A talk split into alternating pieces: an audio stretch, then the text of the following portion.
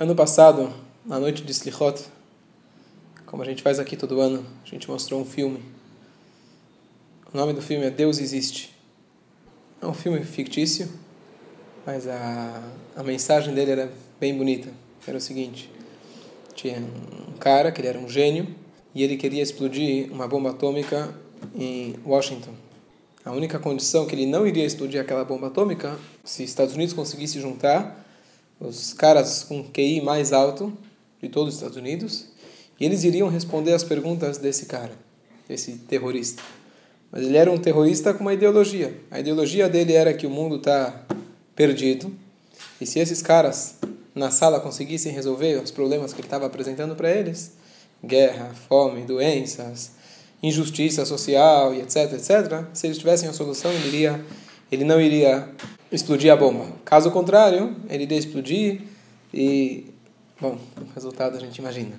Ou, a outra opção que eles poderiam é descobrir a senha para desativar a bomba. E aí todo o filme passa sobre esse cara do outro lado da tela, que está num outro lugar, e ele está fazendo perguntas para todos esses caras que teoricamente são os mais inteligentes, e mostrando para eles a realidade do mundo, como existe tanta injustiça, como existe violência, guerras e etc., como tudo isso é baseado no egoísmo da pessoa, e eles tinham que dar respostas, e é bem interessante o debate do filme. E finalmente, um dos caras ele consegue descobrir a senha, e a senha finalmente era: Quem sou eu? É, essa era a senha. E eu acredito que a mensagem do filme, uma das mensagens, era que a gente tenta discutir os problemas mundiais, tentando resolver os problemas políticos, econômicos, macro, onde na verdade a essência de tudo é a gente perguntar para nós mesmos quem somos nós, o que, que eu estou fazendo aqui, e aí com essa resposta posso tentar resolver qualquer coisa. Se eu não resolver a pergunta quem sou eu, não tem para onde você começar a caminhar. Essa era a ideia do filme, bem bem bonito, vale a pena. E no Tânia, essa pergunta é essencial. Quem somos nós? A gente já discutiu, estamos agora no capítulo 22, 23, e o Alter Ebe apresentou para a gente que a resposta não é uma só. Nós somos dois, temos duas almas. E cada uma dessas almas tem sua própria força, sua própria vida, e a gente, a nossa função é a gente conseguir, o Benoni, ele tem que conseguir saber lidar com essas duas almas, seguir a sua vida tentando controlar uma delas e focar na alma divina. Essa é a ideia do Tani em geral, do livro dos Benonim. Vamos agora fazer um parênteses e fazer a seguinte pergunta: Quem somos nós? E essa pergunta não é simples de responder, mas vamos responder conforme que Hassidut ensina para nós, que para que a gente possa definir o que é qualquer coisa, eu preciso ir até a essência. Significa eu preciso achar algum ponto que, se eu tirar esse ponto, a coisa deixa de existir. Eu quero chegar na essência da coisa. Então vamos na psicologia humana. Vamos descobrir quem somos nós. Resposta número um. Você pergunta para alguém, o cara fala: Eu quero comer, eu quero viajar, eu quero trabalhar. Você fala: Quem é você? Então, opção número um: eu, meu corpo, minhas mãos, minha cabeça. Eu quero, meu coração. Bom, não pode ser que esse eu é o seu corpo. Porque você domina esse seu corpo. Você, com a sua mente, você leva o seu corpo. Tanto é que você fala o meu corpo. Quer dizer que você não é o corpo. Tá certo? Vamos até imaginar, se alguém fala é o meu braço, vamos imaginar que alguém, Deus nos livre, precisa fazer um transplante. Já não é mais o braço dele. Nem que ele faça um transplante de coração. Eu estou com um novo coração, mas ainda é você. Mais ainda, você nem se conhece se fosse assim. Por quê? Você conhece como funciona o teu corpo? Por dentro? As funções? Mais ou menos que você estudou na escola, que você aprendeu com a tua mente. Então o teu corpo é uma ferramenta para o seu eu. O teu corpo não é você. Vamos ao próximo a resposta. Você tem, o que Hassidut a gente falou logo no início, tem pensamento, fala e ação. Eu, com certeza, não sou os meus atos, as minhas atitudes. Porque eu decido o que, que eu vou fazer. O meu trabalho não me define. As minhas atitudes não definem quem sou eu. Podem demonstrar a minha personalidade, mas as minhas atitudes não são eu. Tanto é que eu posso fazer o bem para alguém que eu não gosto. Eu posso falar mentira. Não devo, mas eu posso. Então, nem as minhas ações, nem a minha fala sou eu.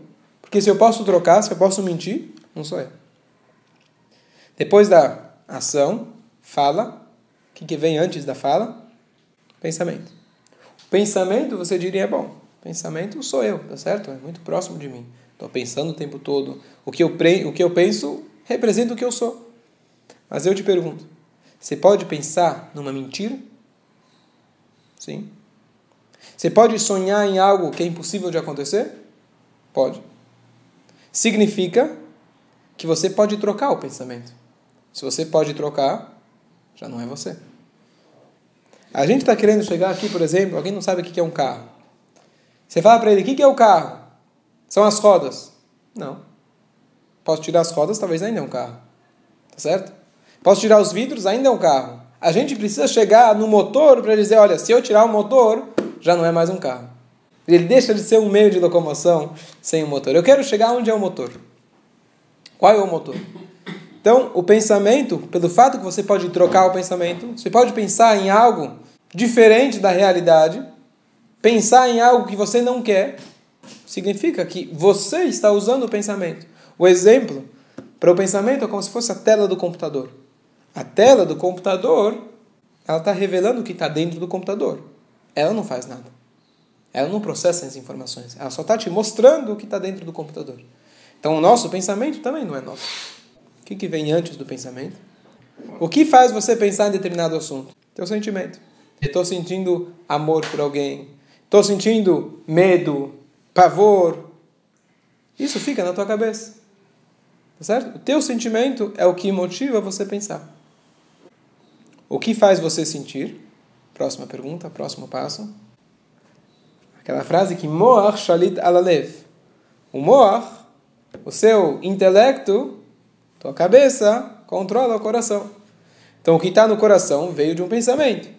Você conheceu alguém, você se sentiu atraído pela personalidade de alguém, você reconheceu que algo é importante de se fazer, você gerou um sentimento. O sentimento gerou o pensamento. O pensamento fez com que você começou a falar do assunto e agir de acordo.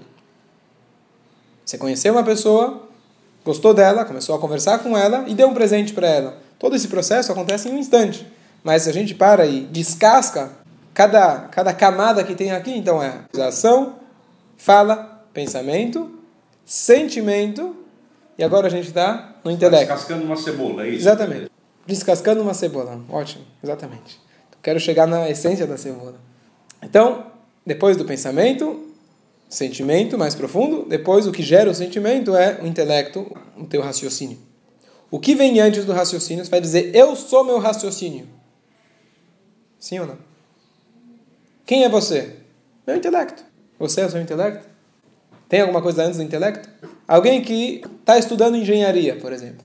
Então ele, alguma vez ele se encontrou com um engenheiro, ele viu alguma construção, ele viu alguma coisa que fez que ele começou a raciocinar sobre o assunto. Então ele vai na escola, aprende, etc. Gera um sentimento, um envolvimento com ele, emocional, está estudando, está se preparando. Ele fala sobre o assunto, quem, com quem ele encontra. Ele procura um emprego com as palavras. E até que ele começa finalmente a agir de acordo com aquilo que ele aprendeu. Mas antes dele escolher engenharia e começar a raciocinar sobre engenharia, ele precisou fazer uma escolha.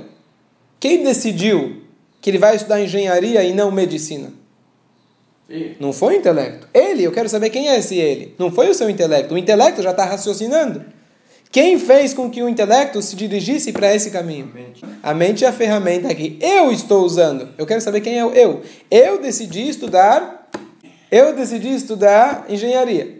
A minha pergunta é quem é esse eu que fez eu decidi estudar engenharia. Então você falou o quê? Desejo, vontade. Desejo e vontade. Então eu quero ser engenheiro. Esse é o ponto. Eu quero ser engenheiro. Então você vai dizer quem sou eu? A minha vontade. Mas eu ainda estou dizendo eu quero. Quer dizer que o quero não, sou, não é o eu. Certo? Se é eu que quero, então o eu ainda não é o quero. Então a vontade está muito próxima de mim. Eu estou querendo saber quem é o mim. Quem sou eu? Eu quero. O que faz você querer alguma coisa? O que faz você desejar alguma coisa? O prazer que você sente nela. Em algum momento aquilo te tocou. Em algum momento você sentiu um prazer por determinada área. Você se sentiu atraído para aquilo. Sentiu que aquilo vai te dar um prazer. Aí você falou, eu quero. Então, alguém te colocou o pirulito na boca. Hum, me deu prazer, gostei. Eu quero. Aí eu vou até a loja, eu penso como eu vou até a loja, como eu vou conseguir dinheiro para ir até a loja. Eu penso, eu falo, até que finalmente eu compro o pirulito para colocar na boca e sentir ah. A frase é sof maser machshavat O final da ação, na verdade, está lá no início do seu pensamento, antes ainda do pensamento. O que você faz por último o que você queria, na verdade, é realizar aquilo que você tinha de mais profundo. Você tem prazer, por algum motivo, na engenharia, voltando ao exemplo. Você sentiu atraído por aquilo, aquilo te deu um prazer. Ou na maneira da construção, ou se sentiu que isso é uma, uma forma que você possa ganhar dinheiro, e dinheiro vai trazer aquilo que você se sente bem, vai te trazer o conforto, vai te trazer o prazer. Então você decidiu, você sentiu prazer. Aí você quis. Você quis você raciocinou. Você raciocinou, você sentiu, você pensou, você falou e você fez. Então, o mais profundo que a gente consegue chegar é o prazer. O prazer, a gente pode dizer, ainda no campo psicológico, é o mais próximo do passo, do ponto onde vocês queriam chegar, que é o nefesh, que é a alma. Tá certo? Agora, sem entrar nos níveis da alma. Mas vamos dizer a alma vital. A alma, a nossa energia vital. O mais próximo da energia vital é o prazer. Por quê? Porque quando você tem prazer, você se sente energizado. Porque alguém gosta de viajar, ficar na beira da praia tomando água de coco. Em Yiddish se fala Hamechaye. O que, que é o Hamechaye que a gente está buscando? Ah, esse Hamechaye, esse prazer, está muito próximo da alma. A alma significa vida, vontade, prazer, energia. Quando você gera prazer, você gera energia. Então, o que nós buscamos na essência, a gente falou na última aula, que a pessoa quer trabalhar. Por que você quer trabalhar pelo dinheiro? Na verdade, você não quer trabalhar pelo dinheiro. Você quer trabalhar para aquilo que o dinheiro pode te trazer. Então, a pessoa na vida em geral quer duas coisas: manter a sua existência, comer, procriar e assim por diante, se manter vivo. Mas o ser humano, além de querer você manter o seu o instinto da vida, além disso, ele ainda quer ter prazer. Uma dose extra de energia. Para mim não basta eu simplesmente viver, sobreviver. Eu quero me sentir energizado. O que, que me traz essa energia? O prazer. Cada um na sua área. Cada um naquilo que desperta o prazer. Então, o prazer ainda não é você, mas é o mais próximo que ele, vamos dizer, ele revitaliza, ele dá força para sua alma. E aqui ainda não entrei em qual das almas. Mas isso que dá, o prazer é o mais ligado, é o mais próximo da sua energia vital. Então, na vida, se a gente para e pensa, tudo que nós fazemos, ou a maioria das nossas atitudes, estão ligadas com aquele primeiro ponto que é o prazer. Já que você tem prazer, você gosta, você faz, você pensa, você age. Tudo na tua vida, na verdade, está gerando, girando em volta da tua vontade, do teu prazer. Por que você acorda de manhã? Por que você trabalha? Por que você tem uma família? Por que você faz as coisas no dia a dia? Porque você sentiu, lá no fundo, você tem um prazer. E Deus nos livre de alguém que não tem prazer na vida. Depressão total. O motor do nosso carro é o prazer. Vem o Alter Hebe, nosso livro Tânia, até aqui Psicologia. E ele fala pra gente, nós temos dois tipos de almas diferentes. O que eu descrevi até agora, o prazer material, o prazer físico, ele dá vida, dá força para quem? Para nossa alma animal. Esse é o prazer que todo mundo conhece. Não precisa introduzir ninguém. Uma criança, no momento que ela nasce, ela naturalmente está buscando esse tipo de vida, esse tipo de prazer. O que é necessário para a vida? Nefesh Abahamit, a alma animal, é a alma que te anima. É essencial para a vida. Mas O que a gente precisa é disciplinar essa alma animal. A gente saber canalizar o que de fato, qual prazer de fato vai te animar, ou qual prazer te anima momentaneamente. Tem muitas coisas que dão prazeres imediatos, mas são extremamente nocivos. Você precisa de um guia, você precisa ser educado, precisa se educar, aprender o que faz bem e o que não faz bem. Agora nós temos um guia, um manual do prazer, da energia para nossa alma divina. Nós temos a parte física, mas também nós temos uma energia vital, uma alma, que ela está buscando outros tipos de prazeres. Só que acontece, uma vez chegou alguém no mestre, uma pessoa da rua, e falou, mestre, para mim você não vale nada. Ok, uma pessoa humilde, mas só me explica por quê. Falou, olha, caso você me condene pelas minhas atitudes, que de fato era uma pessoa não muito civilizada, eu faço o que me faz sentir bem. Isso me, me traz prazer. Você, rabino, também faz. Você estuda porque você gosta. Você tem prazer nisso. Então você faz o teu prazer e eu faço o meu. Eu não vejo diferença entre eu e você.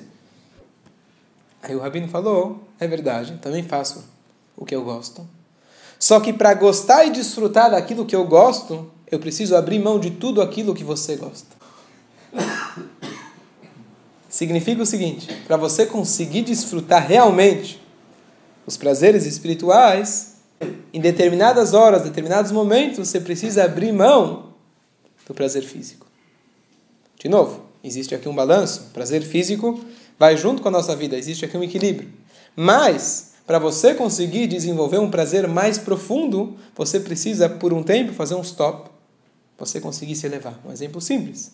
Alguém que está na música eletrônica, música disco, rock, para ele apreciar uma música é, clássica, ele precisa passar por um tempo onde ele para um pouquinho, acalma, respira fundo, com o tempo você vai conseguir desenvolver um, um, um prazer mais profundo.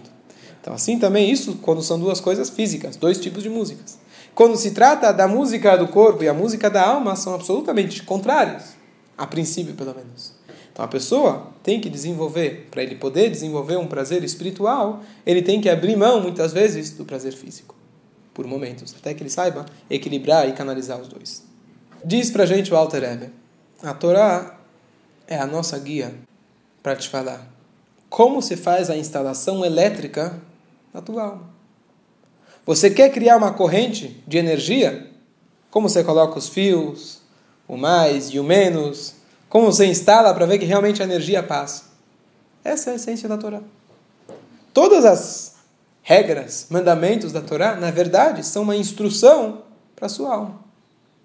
Como você pode ser um instrumento, um canal, na qual a energia da sua alma possa passar através de você. Isso são as mitzvot. Então a Torá fala. O tefilim, por exemplo, é de determinado tamanho, tal cor, tais letras, tal formato, de tal animal, feito de tal maneira, com tal intenção, e você coloca de tal forma. Se você conseguir fazer toda essa receita completa, você vai criar o canal de energia e você vai estar em ligação, em elo com a sua energia mais profunda, a sua alma divina, e Deus, a energia de todo o universo, vai estar passando através de você. Isso são as mitzvot. Isso, na verdade, falou Alter Rebbe, quem lembra, a gente falou nas últimas aulas. Quando a pessoa faz uma mitzvah, ele está ligado à vida, à essência. Quando a pessoa se desliga de uma mitzvah, ele está ligado também a uma energia. Falamos na semana passada. Tem dois tipos de energia. Ah, mas é aquela energia que pode realmente parecer é, muito forte, uma energia que te dá um. Quando a pessoa faz alguma coisa que seja contra a vontade de Deus, ele, ele sente que está morto? Não. Ele sente uma energia muito forte. Mas é aquela energia que lembra da história de Eichmann, tá certo? Que Deus dá essa energia, pelo menos temporaria, temporariamente, e ele dá jogando pelas costas. Tem energia, tem energia física e energia espiritual. O nosso objetivo aqui é a gente conseguir trazer a energia espiritual para o mundo físico. Como se faz isso? Através de você seguir o manual de instrução. Não tem outro jeito. Porque isso aqui não se trata. Muitas vezes as pessoas olham para o judaísmo, tradições bonitas, Olha como é bonito. Olha como um povo que tem costumes e músicas e maneira de se vestir. É muito bonito a Torá. É verdade, mas essa não é a essência.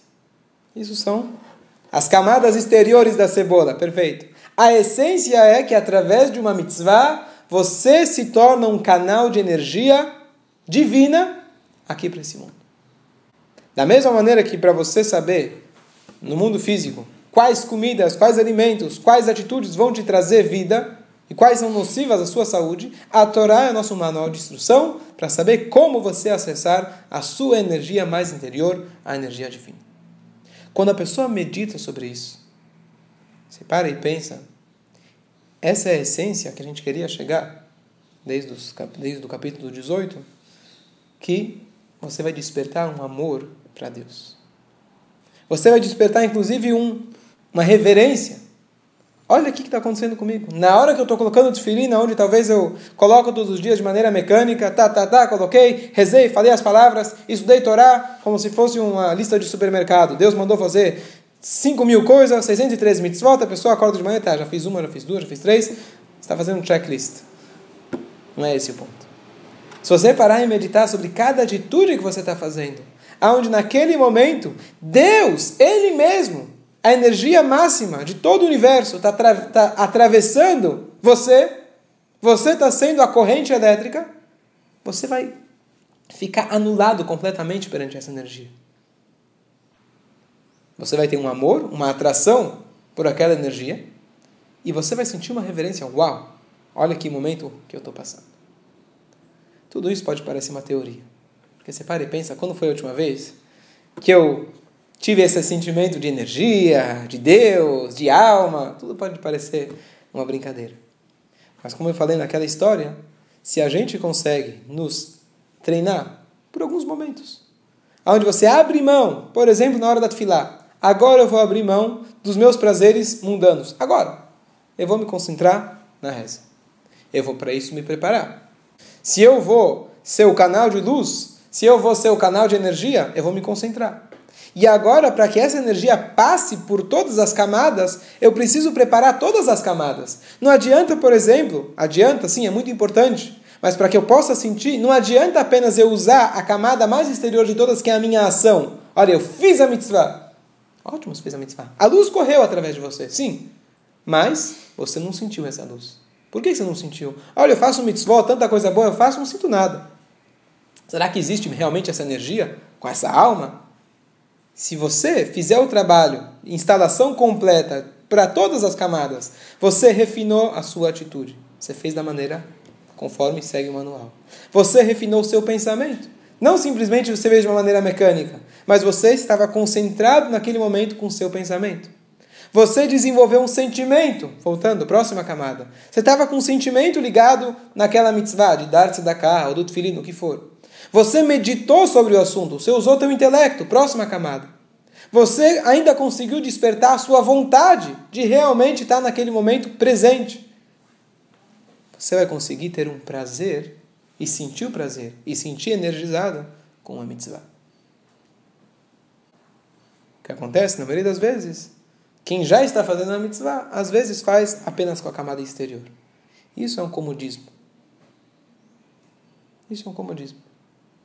Se você quer sentir energizado, você quer sentir as mitzvot, você tem que fazer esse trabalho. E óbvio que não é fácil. É óbvio que não vem com tanta facilidade, mas a essência das mitzvot é você passar por todo esse processo. O mais importante de tudo é você começar com a camada mais exterior e fazer. Nascer venishma. Porque a energia vai passar. Mas para que ela passe por você e você sinta que a energia realmente foi transmitida, você precisa fazer todo esse trabalho. Cada um de nós pode parar e pensar, talvez uma vez que você sentiu um prazer em fazer o bem para alguém, uma vez que você sentiu o prazer de fazer um Shabat completo, por exemplo. Tem momentos na nossa memória que a gente fala, poxa, já, já senti talvez, talvez eu senti alguma vez um pouquinho disso. Só que acontece, Hashem ele é generoso conosco. Às vezes ele faz com que a energia passe por nós e a gente sinta essa energia sem que a gente se esforçou o suficiente para que isso acontecesse. Mas isso é uma colher de chá que acontece involuntariamente. Acontece. Se você quer que aconteça isso sempre ou com mais frequência, você precisa trabalhar. Porque a essência aqui, Deus colocou para a gente trabalhar. Não adianta você ficar esperando que dia, estou fazendo mitzvah todo dia, que dia que isso vai acontecer? Se acontecer, é um presente de cima. Um dia você acordou inspirado. Acontece. Mas se acordou, não veio do teu trabalho. Hashem quis te dar uma colher para você sentir o gostinho, para você ver o que você vai conseguir através do teu esforço. Mas a essência é você se esforçar. Fazer todo esse processo de você sentir energia através de todas as camadas, você precisa refinar cada uma dessas camadas. Concentrar todas elas para essa energia. Se você conseguir fazer isso, aí sim você vai estar energizado. Um tzadik, uma pessoa, um justo, ele tem isso a todos os momentos. O prazer que nós sentimos comendo, bebendo, viajando, o tzadik sente no estudo da Torá. Não, para que a gente desperte esse prazer pela alma, com certeza não vai ser a todo momento. Mas de vez em quando você vai sentir isso daqui. Se você se trabalhar, você se esforçar, você vai sentir. E essa é a essência, muitas vezes, você olha para uma pessoa que faz, segue todas as regras e tudo, você pensa e fala, alguma coisa é estranha. Porque um ser humano não consegue viver sem prazer. Não existe. E esse cara não come em todo lugar. Ele não vai em todos os lugares. Tantas restrições, como consegue um ser humano? Lembra a história do ar-condicionado do carro? Você vê um cara com os vidros fechados? No verão, você acha, poxa, como é que ele consegue? Se ele liga o ar-condicionado dentro, então é por isso que ele está, por isso que ele está bem. O ar-condicionado é a gente acessar a nossa alma. As restrições e as regras, etc. Na verdade, se você se refinar, você vai perceber que esses, na verdade, essa é a receita para você conseguir acessar uma energia muito mais profunda. Você precisa do prazer para viver. E o prazer mais profundo é quando você consegue ter o prazer na sua alma. A todos os momentos é difícil, mas através da prática, do pensamento, da concentração, usar o intelecto, usar nossas vontades, nossos desejos, dedicado a esses momentos, você vai conseguir eventualmente ter mais vezes esse sentimento de prazer, sentir vida, e você vai ser realmente um canal para a energia de Hashem.